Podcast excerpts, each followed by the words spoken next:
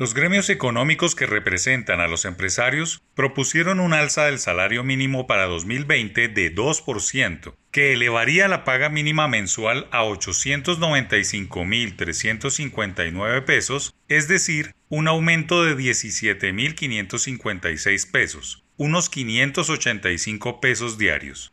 Entre tanto, las centrales obreras que representan la otra cara de la moneda a los sindicatos tienen en la cabeza 13,6% de alza que elevaría el mínimo a más de un millón de pesos sin contar con el subsidio de conectividad que reemplaza al transporte que también tendría un incremento similar. Las negociaciones no marchan por buen camino y cada vez surgen nuevos puntos de desencuentro entre las partes, como son mezclar la situación de recesión por la que atraviesa la economía, el galopante desempleo que aqueja a casi 5 millones de personas, la informalidad que abarca a 49% de los empleados y la pobreza que experimentan algunas familias derivada de la situación de pandemia o de todas las anteriores. Es muy probable que el alza salarial nuevamente se haga por decreto, pues poner a las partes de acuerdo es una tarea que lleva discusiones y más tiempo de debate y eso es lo único que no se tiene, dado que el nuevo mínimo debe entrar en vigencia en 20 días. Desde 1991, en solo dos ocasiones, se ha logrado concertación entre empresarios y sindicatos, en el resto de oportunidades, el gobierno nacional ha tenido que fijar el alza para el año entrante.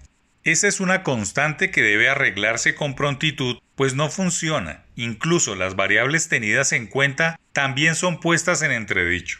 El índice de precios al consumidor, indicador que representa el valor del costo de vida, debe ser estricto con el del año que viene, no con la inflación causada. El incremento del Producto Interno Bruto, valor de la actividad económica de un país, debe ser un promedio, pues este 2020 es totalmente atípico y la productividad de la economía debe ser revisada y homologada con pares de la OCDE.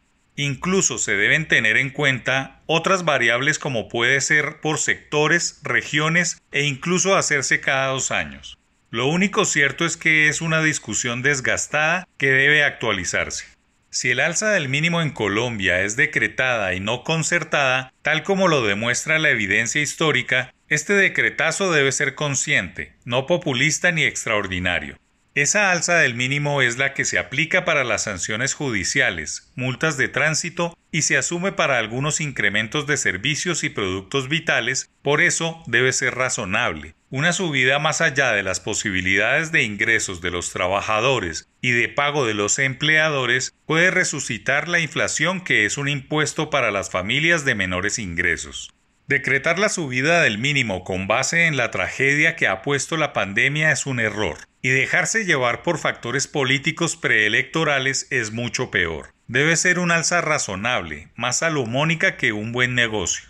Un incremento más allá de las posibilidades de pago atenta contra la generación de más trabajo, que es quizá la necesidad más sentida de la economía.